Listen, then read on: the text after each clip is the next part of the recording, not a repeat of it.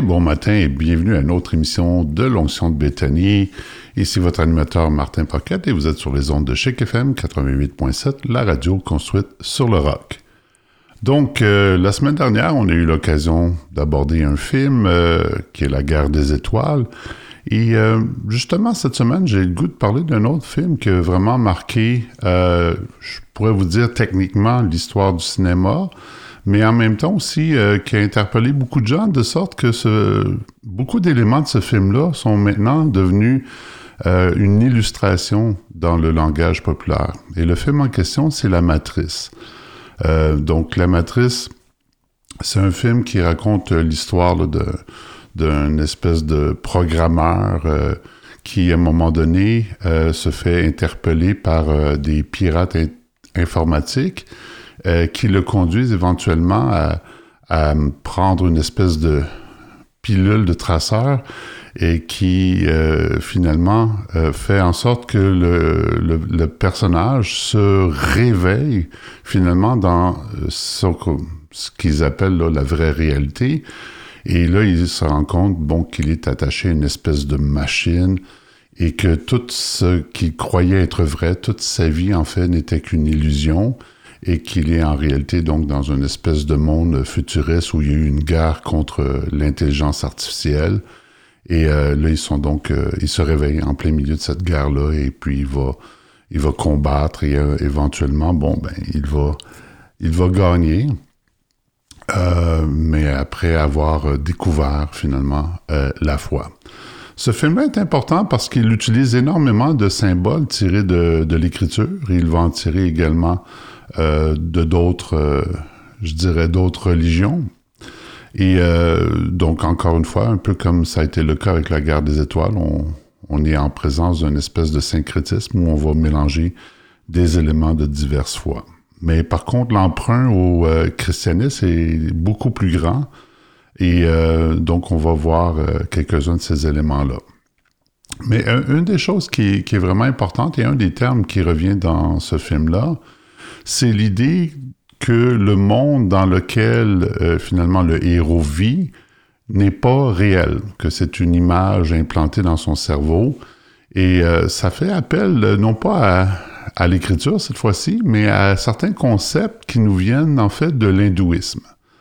Donc dans l'hindouisme, il y a comme une espèce de déni, si vous voulez, du réel, comme quoi le réel ne serait finalement qu'une illusion, qu'un rêve, et que ça serait le rêve d'un Dieu qui dort et qui va finir éventuellement par euh, se réveiller.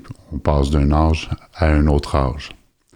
Cette idée-là, donc, euh, du déni du réel, c'est quand même très vieux. Et aussi, euh, ça nous pose des questions, dans le fond. Pourquoi est-ce que ça peut venir dans l'esprit de l'homme de tels concepts? Et souvent, Peut-être parce qu'il y a comme une espèce d'aversion par rapport au monde dans lequel on vit, le réel. Et le monde dans lequel on vit, souvent, on le considère comme un monde hostile. Et puis, euh, c'est sûr qu'en certaines parties, il l'est. Euh, et que face à cette hostilité-là, ben, il y a comme une espèce de mépris, si vous voulez, de tout l'aspect matériel de l'univers. Donc, euh, par exemple, euh, chez certains Grecs, euh, l'idée de la résurrection à l'époque, ben c'était considéré comme une aversion. Pourquoi? Parce qu'ils considéraient donc le corps humain comme étant une prison pour l'âme. Donc l'idée d'une résurrection, l'idée qu'une âme pourrait avoir à, revenir encore dans le corps qu'ils considéraient comme une prison, bien cette idée-là leur était répugnante. il y a beaucoup donc de gens qui euh, ont eu toutes sortes de théologies, par exemple niant que, le Christ, que le Verbe de Dieu, que le Logos soit venu donc dans un corps humain. Pour eux, c'était une absurdité. Et euh, c'est pour cette raison-là aussi que vous voyez donc euh, toute une lutte qui va se faire, entre autres dans les écrits de Jean, par rapport à tout cela. Euh, parce que chez les, dans la conception juive et chez les juifs, euh, le corps n'est pas une aberration, au contraire, c'est Dieu qui l'a créé, et que l'esprit, l'âme et le corps, tout ça, c'est une entité euh, qui, qui, est une, là, qui n'est pas divisible, c'est une réalité. Alors, euh, ça nous porte à nous questionner un petit peu. Et euh, les éléments du film La Matrice aussi, donc, se retrouvent dans plusieurs autres sortes de films. Donc, vous avez eu le film, par exemple, Inception, où là, on est le rêve dans un rêve, dans un rêve, dans un rêve. Vous allez avoir euh, la série euh, télévisée Westworld, que je ne recommande pas, là, mais dans laquelle, bon euh, la nature même de la réalité est remise en question. Est-ce que les humains sont juste des petits robots programmés euh, à tourner en rond, tout ça, ou, finalement, qu'est-ce que le libre arbitre, qu'est-ce que la conscience? Donc, tous ces termes-là sont, sont, évoqués dans ces séries-là. Mais le thème principal, donc, euh, de la matrice, c'est celui de la foi. Est-ce que finalement, c'est quoi la foi? Qu'est-ce que c'est que de croire? Et aussi, il y a la question de, de destinée. Est-ce qu'on peut avoir une destinée ou est-ce qu'on est maître de soi? Est-ce que tout est écrit d'avance et finalement on est comme des automates ou est-ce que on peut changer euh, notre avenir euh, selon les décisions qu'on pose aujourd'hui? Donc tout ça, c'est vraiment intéressant. Et euh, ça nous porte vraiment à, réfléchir. Un des, une autre chose qui est très importante, c'est à propos du, film La Matrice, donc c'est l'emploi fréquent donc de mots euh, carrément bibliques. Donc par exemple, euh, il est parlé d'une cité de refuge qui s'appelle euh, dans le film Sion, donc qui est aussi la cité de refuge et, et, un élément important donc de la Bible. il y a d'autres éléments par exemple, il y a un, vaisseau qui est employé là, dans la guerre qui s'appelle le Nebuchadnezzar, donc employé euh, à propos du roi euh, babylonien. Euh, il y a un des personnages qui s'appelle la Trinité. Donc, alors c'est vraiment beaucoup, beaucoup, beaucoup d'emprunts au monde chrétien, au monde de la Bible, et aussi beaucoup de symboles. Donc, par exemple, vous allez avoir dans le premier film donc la notion de de, mort et de résurrection et que finalement, avant la mort et la résurrection, eh bien, euh, comment dire, le, héros, le protagoniste, lui est pas tout à fait capable de vaincre les ennemis, mais une fois qu'il est ressuscité en quelque sorte, eh bien, il devient, euh, il devient invincible. Euh, vous allez avoir donc ces éléments-là. Toutefois, je tiens à spécifier que les emprunts qui sont faits correspondent beaucoup, beaucoup à, je dirais, une interprétation qui n'est pas forcément chrétienne dans le sens euh, évangélique du terme, mais euh, qui appartient donc à certains autres groupes que je m'amuserai pas à mentionner aujourd'hui, euh, qui, eux, emploient évidemment beaucoup, beaucoup les éléments de la Bible. Mais toutefois, lorsque vous montez dans leur hiérarchie, ce n'est pas Jésus que vous allez trouver au top, de leur pyramide, j'oserais dire, mais plutôt un autre personnage qui est l'adversaire de Christ. Tout ça étant dit, pourquoi, encore là une fois, je prends le temps d'observer ça, c'est que les idées qui sont véhiculées dans ces films-là vont aller jusqu'à influencer les chrétiens même, euh, qui vont employer ce langage-là. Combien de gens aujourd'hui qui vont dire aux autres, ah ben vous êtes dans la matrice, euh, vous êtes euh, pas dans le monde réel, vous êtes pas dans la bataille, nous on est réveillés, vous vous êtes endormis. Vous... Et ce, langage est utilisé et c'est important donc de pouvoir discerner cela et de pouvoir regarder toute chose à la lumière de l'écriture. Moi personnellement, ma position par rapport à tout ça, c'est que bon, comme Paul dit, tout est tout est bon, tout n'est pas utile. Euh, ben, par contre, je crois que c'est important euh, dans un cadre, euh, surtout pour les parents, j'oserais dire, de, dans un cadre d'enseignement, de pouvoir comprendre quelles sont les idées qui leur sont véhiculées et en même temps aussi, ben, ça peut servir pour nous de pont de communication. Lorsqu'on parle avec les gens de l'extérieur, ces images-là sont utilisées. Donc, euh, je n'ai pas d'hésitation à pouvoir utiliser ces images-là si je les comprends. Surtout que les termes utilisés dans, dans ce film-là se retrouvent beaucoup, beaucoup dans le langage populaire. Donc, euh, être capable d'utiliser les images que les gens comprennent, afin de leur communiquer l'Évangile. Je pense que c'est important. Et la communication de cet évangile-là est aussi euh, très importante. Euh, donc aussi un autre terme donc euh, qu'on voit finalement, qui est abordé. C'est le thème aussi donc de la nouvelle naissance. Et d'où le, le, je dirais, le nom du personnage central qui est Néo pourrait probablement être inspiré de ce fait-là. Prenons le temps donc de réfléchir à tout cela et puis euh, aussi, nous, on va aller en pause. Et pour cette première pause, eh bien, on vous propose en fait pour, tout, pour toute l'émission un album de M. Joel Chernov qui s'appelle The Restoration of Israel. Et voici No Weapon Formed Against You Shall Prosper. Vous êtes sur les ondes de Chic FM 88.7, la radio construite sur le rock.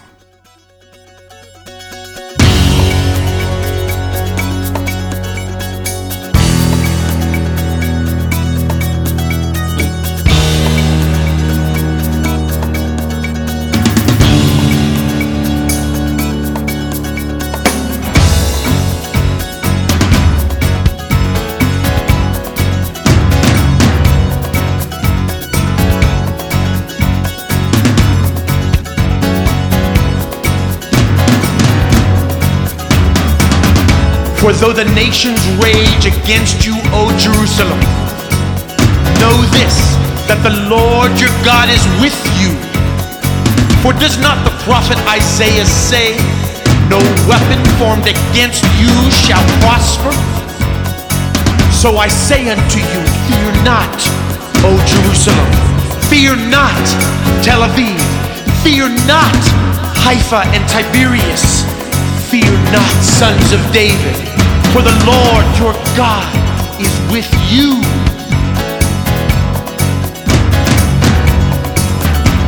No weapon formed against you shall prosper. No weapon formed against you shall prosper. No weapon formed against you shall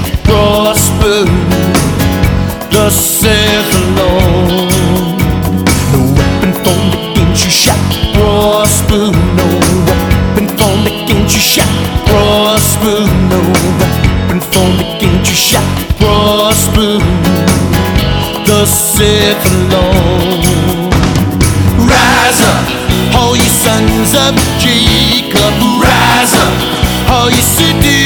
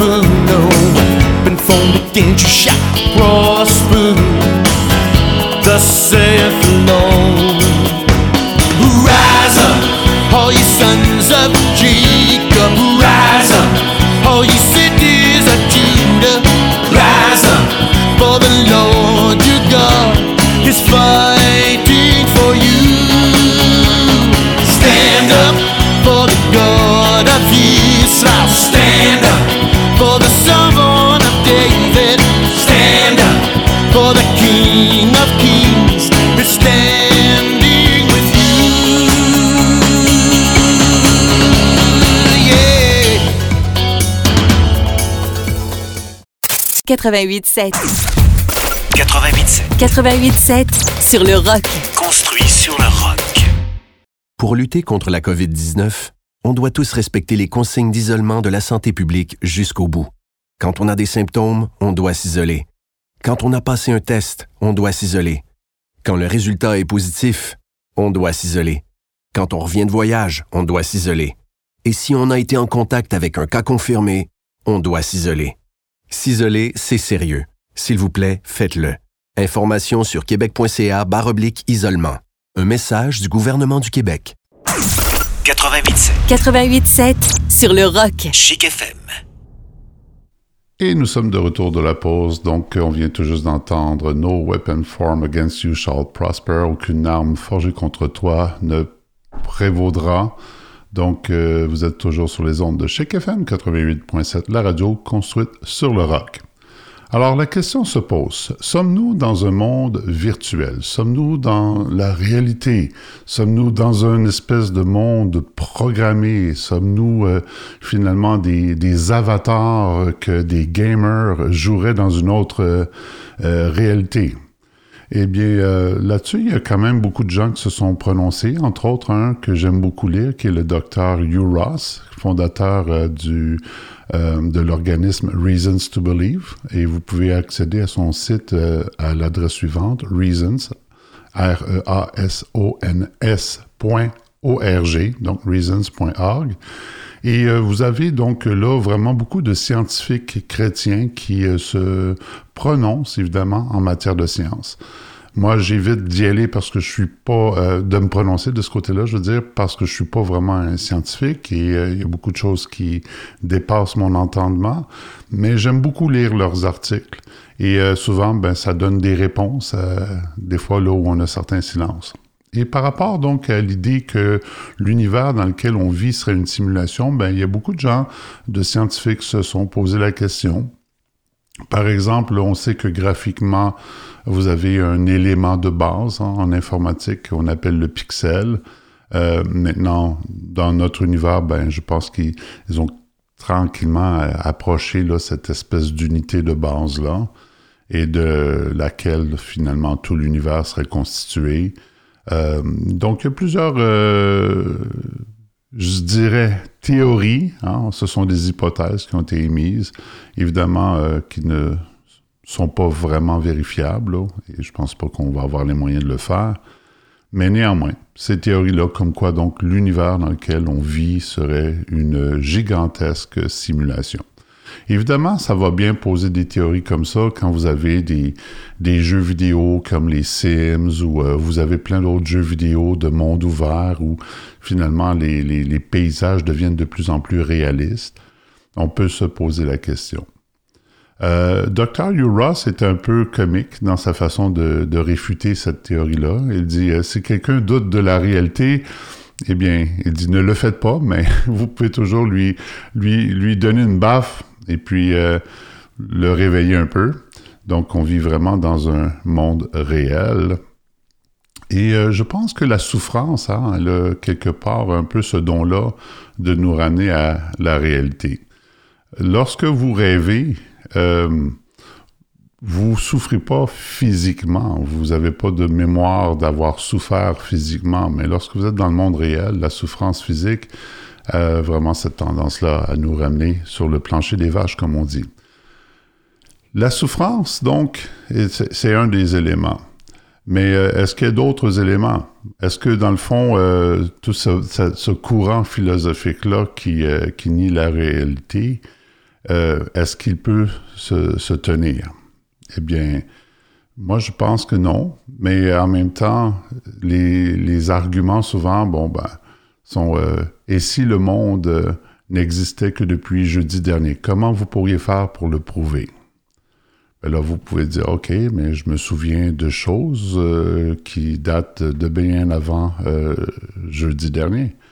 Oui, mais si ces choses-là vous avaient été implantées, ça avait été programmé, quelle preuve vous avez que le monde dans lequel vous vivez est aussi vieux?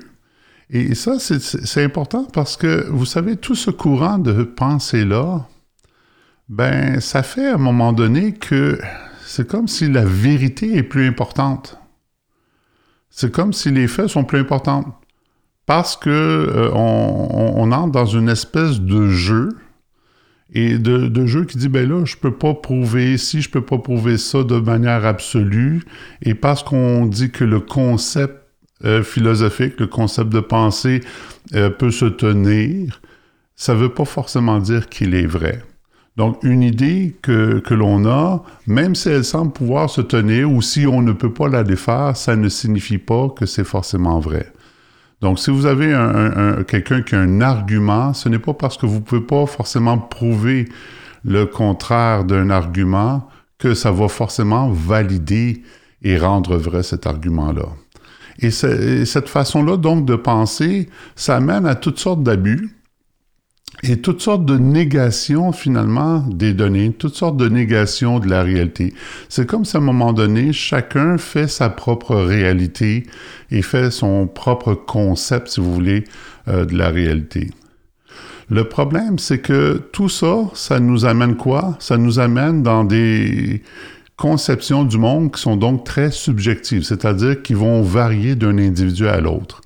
Tandis que la réalité, la réalité, ben, elle devrait pouvoir dire des choses qui ne changeront pas dépendant des individus. C'est ce qu'on va appeler donc euh, euh, une vérité et une réalité objective. Donc c'est indépendamment de l'objet, indépendamment du sujet, indépendamment de la personne.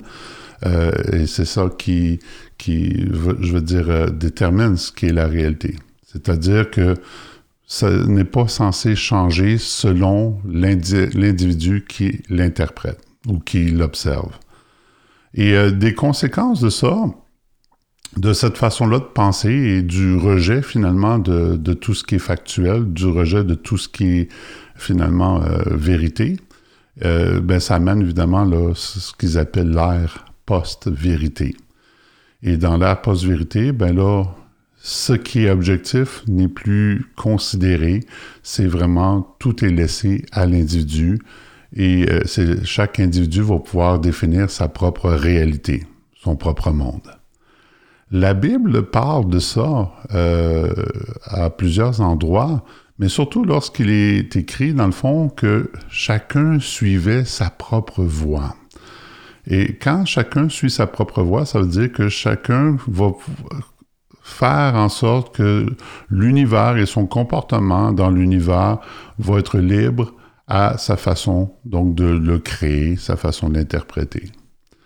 L'écriture donc euh, est très euh, très euh, à nous dire que attention, lorsque chacun suit sa propre voie, ça ça peut amener juste ou à l'égarement, ça peut amener seulement euh, à l'égarement qui lui mène au chaos, qui mène à l'anarchie. Quand chacun fait ce qu'il veut, quand chacun suit sa propre voie, eh bien, c'est déjà la base de l'effondrement de la société. C'est la base de l'eff- de l'effondrement de la société parce qu'il n'y a plus de cohérence. Je vais vous donner un exemple ce matin. Imaginez que vous essayez de conduire un orchestre symphonique où chaque musicien décide de s'accorder ou d'accorder en fait son instrument comme bon lui semble, selon sa propre voix. Et euh, quelqu'un va pouvoir dire, bon, ben, moi je vais m'accorder au diapason 440. Un autre va dire, moi je vais m'accorder au 432. Moi je vais m'accorder de telle autre façon. Et puis, si ça peut fonctionner lorsque vous entendez un seul instrument, il reste que lorsque vous essayez de faire jouer tous les instruments ensemble, ce n'est pas tout à fait très agréable. Quand chacun suit sa propre voie, quand chacun fait ce qu'il veut, quand il veut, comme il le veut, sans euh, avoir le moindre égard pour l'autre à côté de lui, eh bien, il n'y a aucune harmonie possible. Et ça peut amener juste à une chose, donc évidemment, la guerre. La guerre à différents niveaux, la division, et évidemment la haine, parce que toute personne, évidemment, qui va avoir une pensée différente va créer à ce moment-là un conflit. Parlant donc de conflit, en ce moment, on en a un.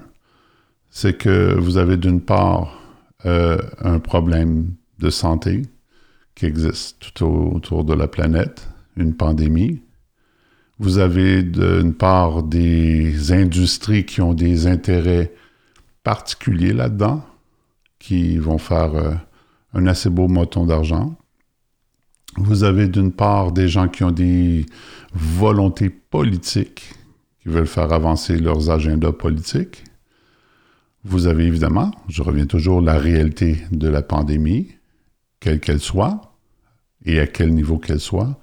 Puis vous allez avoir évidemment des gens qui disent, ben nous, euh, nos droits, nos libertés sont violés et on va faire ce qu'on veut, quand on veut, comme on veut, puis on veut rendre compte à personne, ni à rien, ni à personne.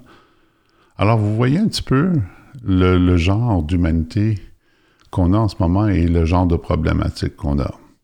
Alors, je vais laisser réfléchir avec ça et pensez-y.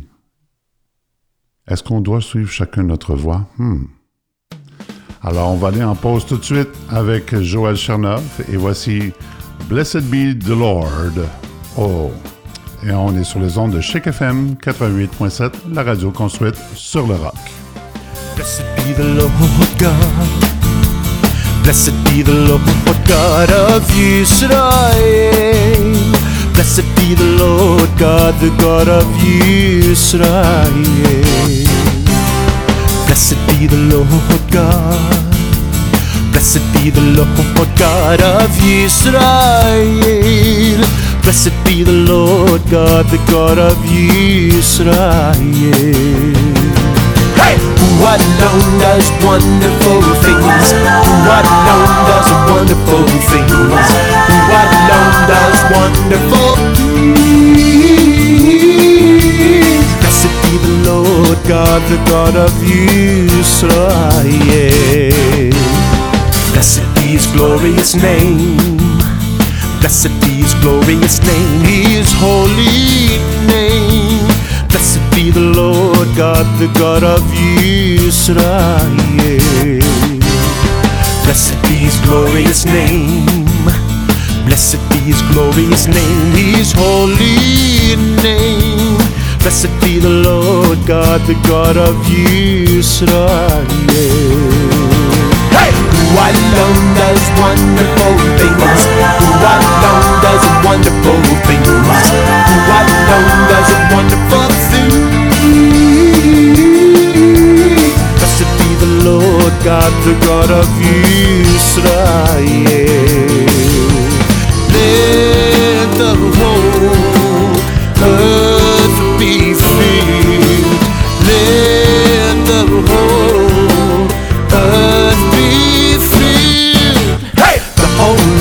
is filled with His love. The whole earth is filled with His joy. The whole earth is filled with His glory. Blessed be the Lord God, the God of Israel. Blessed be the Lord God. Blessed be the Lord God of Israel. Be the Lord God, the God of Israel. Blessed be his glorious name. Blessed be his glorious name, his holy name. Blessed be the Lord God, the God of Israel. Hey! Who alone does wonderful things? Who alone does wonderful things? Who alone does wonderful things? Blessed be the Lord God, the God of Israel. Let the whole earth be filled.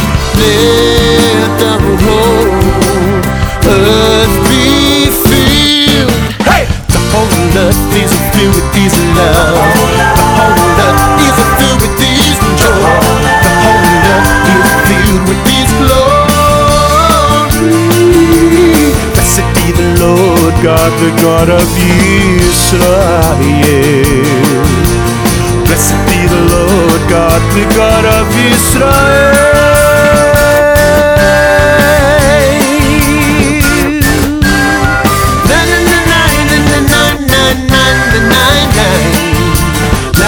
La la la la 88.7. 88.7. C'est une radio chic. Construit sur le rock. Parce qu'on aime ça le travail d'équipe par chez nous, cet hiver, la ville de Rouen-Noranda compte sur vous pour adopter une conduite sécuritaire et respecter les règlements pour faciliter les opérations de déneigement. Pour une meilleure saison, libérez l'espace et travaillez d'un coin. Et comme le dit si bien Alexis Arsenault, capitaine des Huskies, Cet hiver, c'est simple, on travaille en équipe. Il lance et compte Pour tout savoir sur la politique de déneigement de la ville de Rouen-Noranda, rouenoranda.ca barre oblique déneigement. 88.7, 88.7. c'est une radio chic. Construit sur le rock. Et nous sommes de retour de la pause, donc on vient tout juste d'entendre Joel Chonoff et Blessed Be the Lord of God. Et euh, on va revenir donc euh, à la matrice encore une fois. Je pense que beaucoup de gens qui n'ont pas vraiment compris euh, ce qu'était que la matrice.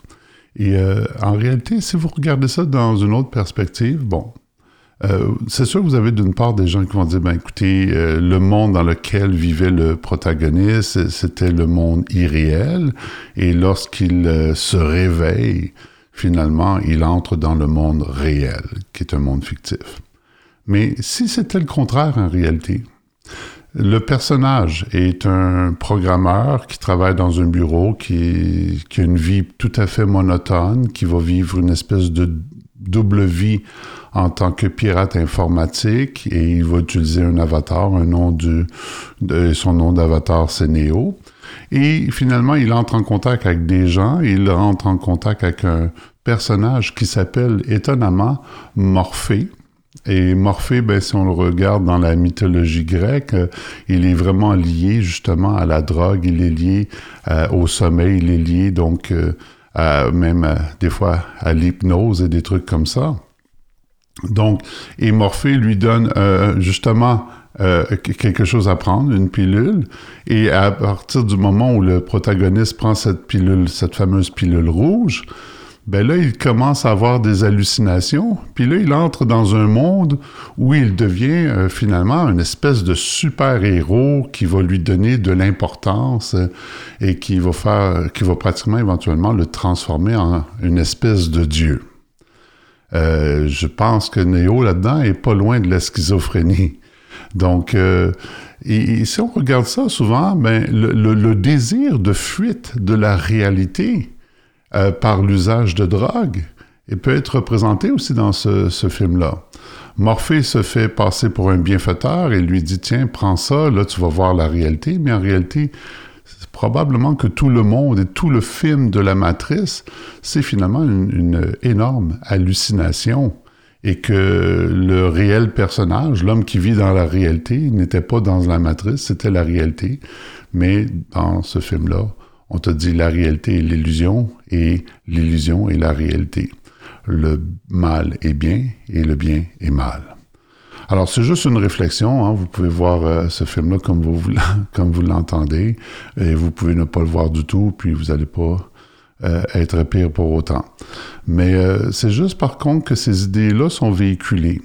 Et on se pose la question donc que finalement, le- les délires psychotiques, souvent, ça vient justement lorsque la personne, sa vie est monotone et à travers les scénarios que cette personne-là va se créer, ces scénarios-là vont lui donner de l'importance.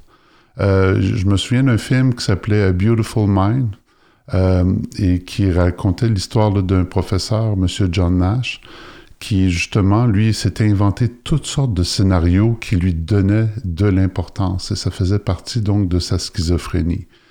Et donc, dans la schizophrénie, ben, la personne, justement, surtout quand sa vie est monotone, sans importance, ou, euh, ou sa vie le dévalue, bien, cette personne-là peut se donner de l'importance par l'invention, donc, de- d'histoires et de scénarios qui vont la mettre au premier plan, la mettre en vedette.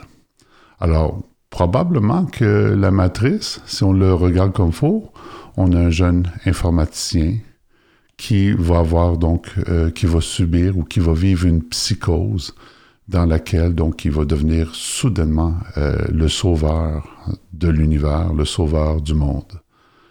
Mais en réalité, il est peut-être toujours assis sur cette chaise où il est en train de faire cette hallucination-là. Ouf, j'espère que je vous détruis pas, ceux qui aiment ce film-là. Euh, je vous détruis pas l'idée que vous en faisiez. Mais c'est probablement ça la vraie interprétation. Maintenant, le, ce problème-là de fuite du réel, ce problème-là de déni du réel et de fuite du réel, il est encore là très, très, très, très présent dans notre société.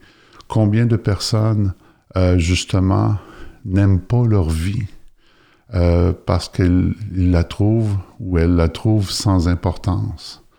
Et c'est là où je dirais que moi, j'aime beaucoup le message de Jésus. Euh, c'est qu'il vient nous dire que même dans ce qui peut paraître insignifiant et sans importance, nos vies ont de l'importance pour Dieu. Et que même Jésus, à un moment donné, dans une prière, va s'exclamer, Je te loue au Père de ce que tu as révélé ces choses-là aux gens simples, aux gens sans importance, et que tu les as cachées aux grands, à ceux qui se pensent sages, à ceux qui croient dominer le monde. Jésus peut prendre les gens les moins importants d'une société et en faire des, des, gens extrêmement importants pour son royaume.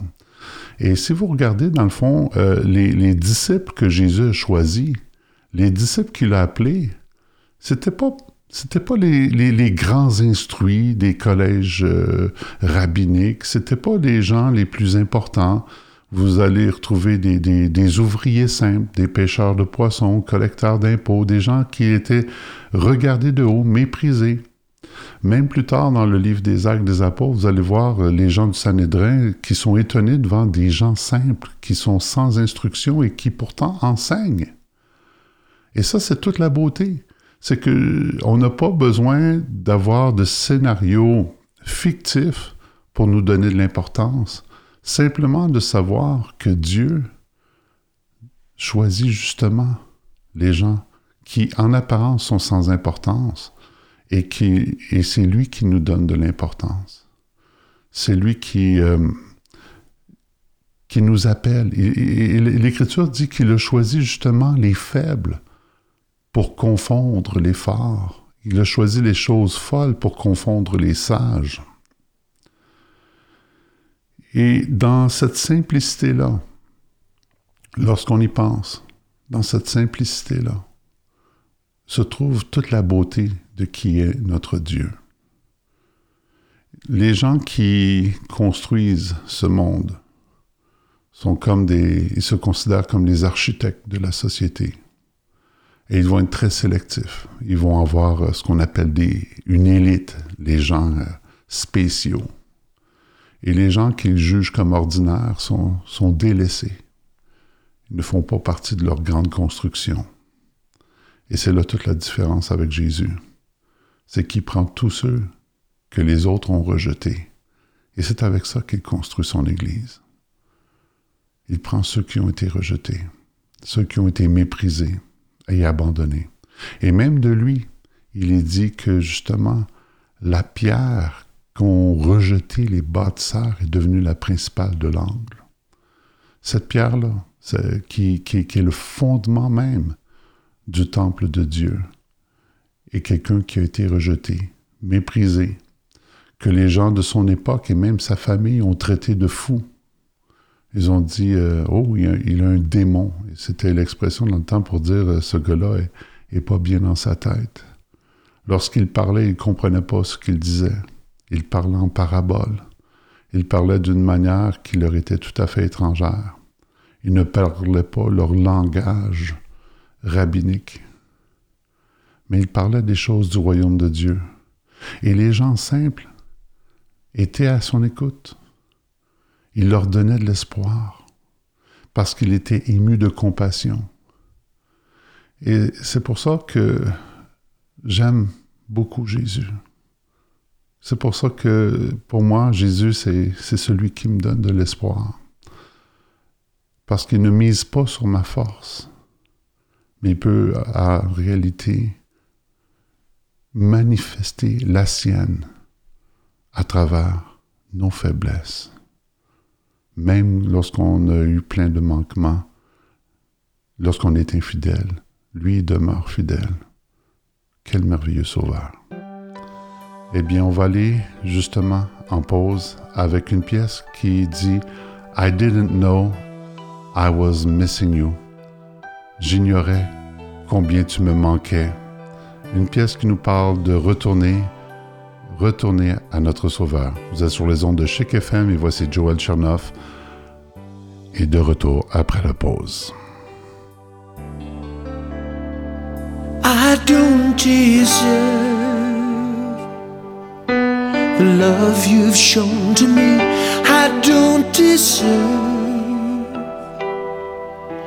that you've forgiven me. I don't deserve, Lord, the grace you've granted me. I did not know how far I'd grown from you. I didn't know I'd lost my first love too.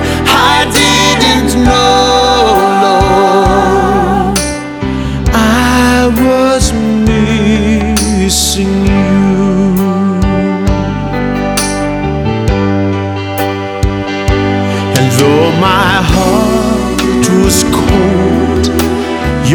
did I see, reaching for my soul. You touched me, you changed me, and to my surprise, your spirit came to me. Your mercy did I see. I did not know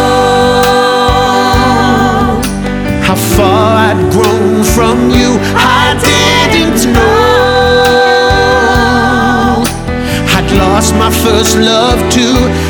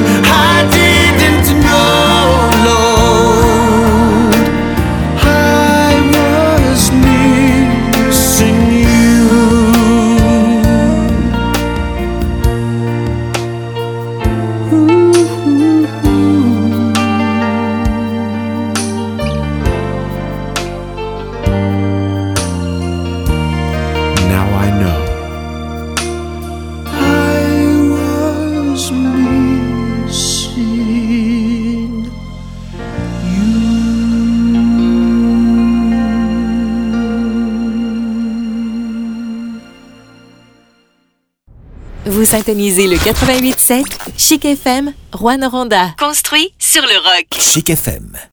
Plus que jamais, la santé de tous est entre nos mains. Sur mon cellulaire, l'application Alerte COVID m'avise si j'ai été en contact avec une personne déclarée positive récemment. Du bout des doigts et dans le respect de ma vie privée, je peux protéger ma santé et celle de mes proches simplement en téléchargeant l'application Alerte COVID. Rendez-vous dès maintenant sur québec.ca oblique alerte COVID pour obtenir plus de renseignements sur l'application et apprendre comment la télécharger. Un message du gouvernement du Québec. Vous syntonisez le 88,7 Chic FM, une radio construite sur le rock. Et nous sommes de retour de la pause, donc on a écouté I didn't know I was missing you. J'ignorais combien tu me manquais. Euh, vous savez, on va revenir sur le titre de ce film-là, La Matrice. Quand on y pense, qu'est-ce que ça peut bien signifier? La première matrice que l'être humain connaît, évidemment, c'est le ventre de sa mère. Lorsqu'il est tissé dans le ventre de sa mère, lorsqu'il est formé, et euh, le seul monde qu'on connaît lorsqu'on est dans le ventre de notre mère, évidemment, c'est un monde plutôt restreint. Jusqu'au jour, finalement, où on arrive dans le monde hostile. Et c'est probablement pour ça que le titre a été choisi pour le film, c'est-à-dire que le monde douillet ou sans importance dans lequel se trouve le protagoniste, eh bien, c'est un monde protégé, il est, il est dans sa bulle quelque part. Mais finalement, lorsqu'il sort de, de, de, ce monde-là, c'est comme, comme s'il venait au monde, finalement, dans un monde qui est hostile, un monde qui est en guerre.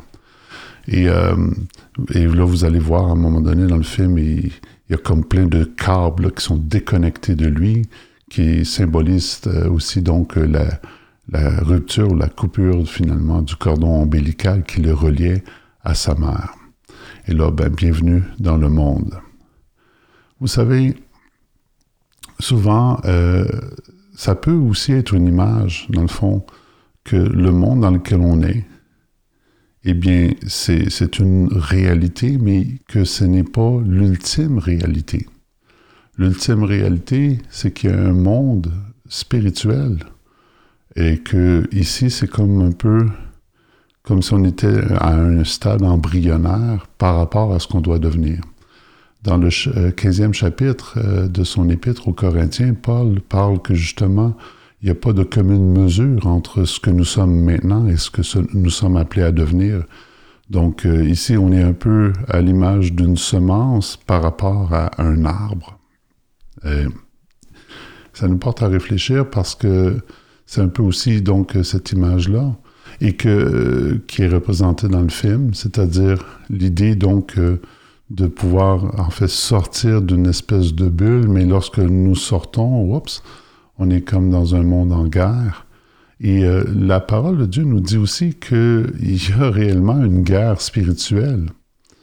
Et que oui, on a ici donc euh, une réalité qui est matérielle, mais elle n'est pas la seule réalité mais ça ne veut pas dire qu'elle n'est pas réalité. Donc, nous avons la réalité ici terrestre, mais il y a aussi une réalité céleste, une réalité de choses qui se passent sur le plan spirituel. Donc, euh, l'idée de, la nouvelle naissance est représentée par le fait justement donc de quelque part être euh, capable de voir au-delà du monde qui nous entoure. Euh, c'est délicat parce qu'il y a différentes façons d'interpréter cette nouvelle naissance-là. Il y a la façon biblique et évidemment d'autres groupes que j'ai mentionnés tout à l'heure qui, euh, eux, le font autrement. Mais pour parler donc de la naissance spirituelle et du fait que lorsque nous naissons de nouveau, et bien évidemment, on est aussi un petit peu plus ouvert quant à la réalité spirituelle. Euh, c'est que quand on est de nouveau, on est, on est comme un enfant par rapport à toutes ces choses-là. Et un enfant euh, sans parents, il risque de grandir à peu près n'importe comment. Et, euh, mais lorsque tant qu'on n'est pas né nouveau, on est, comme on est comme voilé par rapport aux choses spirituelles. Comme l'enfant qui est dans le ventre de sa mère va être voilé par rapport au monde extérieur. Il peut peut-être en percevoir quelques brides, De même qu'un embryon ou un enfant dans le ventre de sa mère va pouvoir percevoir des sons, va pouvoir avoir euh, peut-être quelques indices qui existent autre chose que l'endroit où il se trouve. Il y a aussi, je pense, euh, c'est dans un livre de Richard Brown que j'avais lu, qu'il y a justement un, des chrétiens qui expliquait un russe, il dit, mais il dit l'embryon ou le bébé peut voir qu'il a des bras, mais il n'y a rien à toucher. Ou il y a des yeux, mais il n'y a pas grand-chose à voir. Il y a des indices qu'il n'est pas fait pour être juste dans ce ventre-là, mais en même temps, il ne voit pas forcément toujours les évidences de l'autre monde. Mais de la même manière, vous savez, lorsqu'on est dans le monde ici présent, on a certains indices. Euh, et au niveau spirituel, euh, ces indices-là ont amené des gens quand même euh, importants à réaliser qu'ils étaient faits pour un autre monde. Par exemple, c'est le cas de Clive Staples Lewis, ou connu sous le nom de, C.S. Lewis. Ben lui, c'est un peu cette réflexion-là qui le conduit finalement à, reconnaître la foi et reconnaître Dieu, reconnaître Jésus c'est qu'il se disait à un moment donné, pourquoi est-ce que je peux considérer que les choses sont bonnes ou sont mauvaises? Sur quelle base que je peux considérer ça? Pourquoi suis-je attiré par ce qui est bon? Pourquoi est-ce que je peux le discerner par rapport à ce qui est mauvais? Peut-être parce que justement, j'appartiens à un autre monde auquel je dois euh, m'en aller, auquel je dois retourner. Et que si je peux, c'est un peu comme euh, un poisson qui serait hors de l'eau, ben il se rend compte que c'est pas sa place. Mais pourquoi? Parce que sa place est ailleurs. Si nous-mêmes, donc, euh, on est dans un monde et qu'on reconnaît que ce monde-là est hostile, qui a vraiment du mal, tout ça, eh bien, qu'est-ce qui fait qu'on qu'on a ce sens moral-là? Pourquoi ce sens moral-là, il est, il est partout? Peut-être justement parce que c'est ce bien-là qui nous attire, eh bien, il fait partie d'un autre monde auquel nous sommes appelés. C'est pas facile de parler de ces choses-là, mais en même temps, on doit réfléchir à tout ça. Le monde dans lequel on vit est aussi réel que le monde dans lequel vivait l'enfant dans le ventre de sa mère. Mais ça veut ne pas dire que c'est la seule réalité. Nous avons une réalité qui est matérielle. Nous vivons dans un monde qui est matériel. Mais il y a aussi en nous une réalité spirituelle et un monde spirituel. C'est ce désir-là d'avoir le bien en soi, de faire du bien alentour de nous, c'est ce à quoi nous croyons que Dieu nous appelle. Et si on répond à cet appel-là, peut-être que ça va être comme pour l'embryon, le temps de sortir du ventre de la mère, ou même, pour beaucoup, si on peut dire, de sortir de la matrice. Que Dieu vous bénisse et la semaine prochaine. Eh bien, on va terminer l'émission ce matin avec une pièce de Joel Chernoff encore, tirée du même album, The Restoration of Israel. Voici Holy Unto You. Et euh, on se retrouve dimanche prochain. Soyez bénis d'ici là.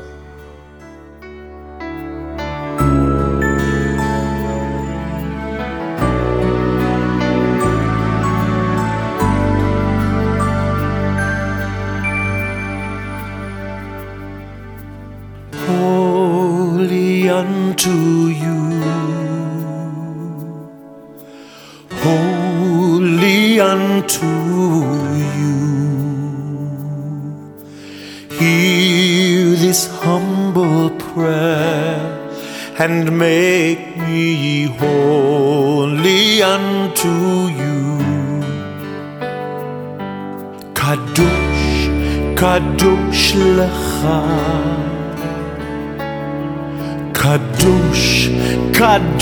לך.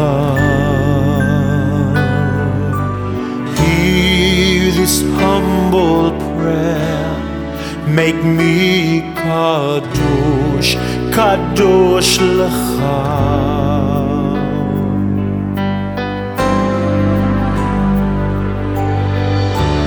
Lord, I come to you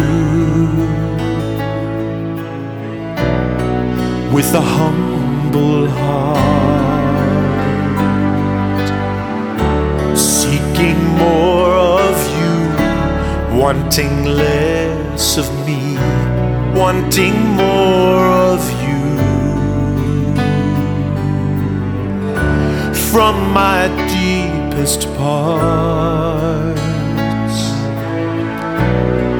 God of mercy, comes an urgent prayer that my heart's desire is to you draw near. Holy unto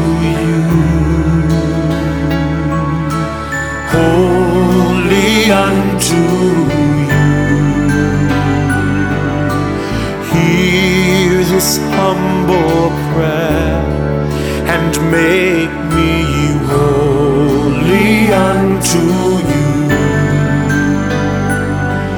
Kadosh, Kadosh Lecha. Kadosh, Kadosh Lecha. Hear this humble prayer. Make me Kadosh,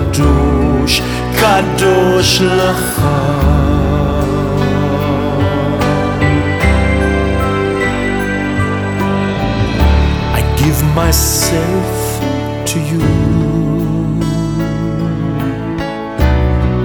On the altar lay.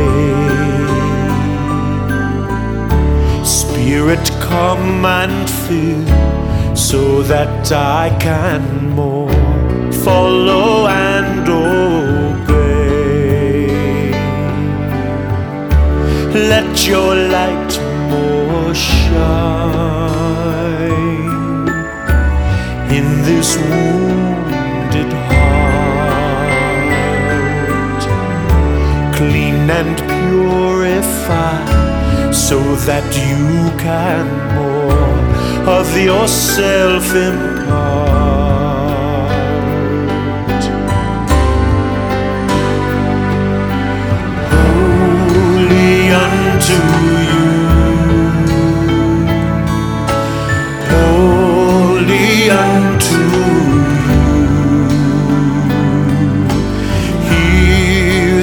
Humble prayer and make me holy unto you. Kadosh, Kadosh Lecha. Kadosh, Kadosh Lecha.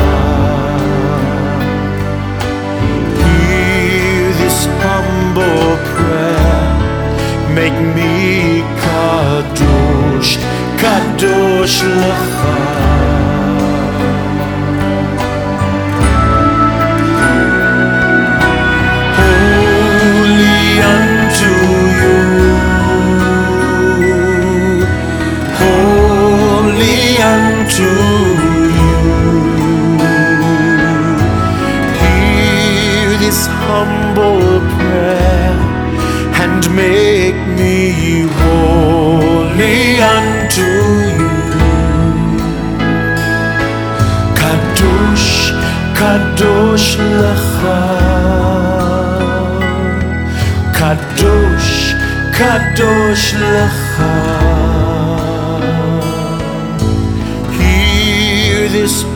humble prayer.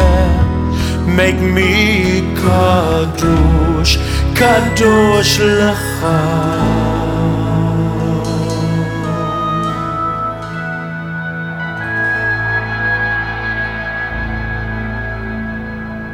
Make me holy. Make me holy.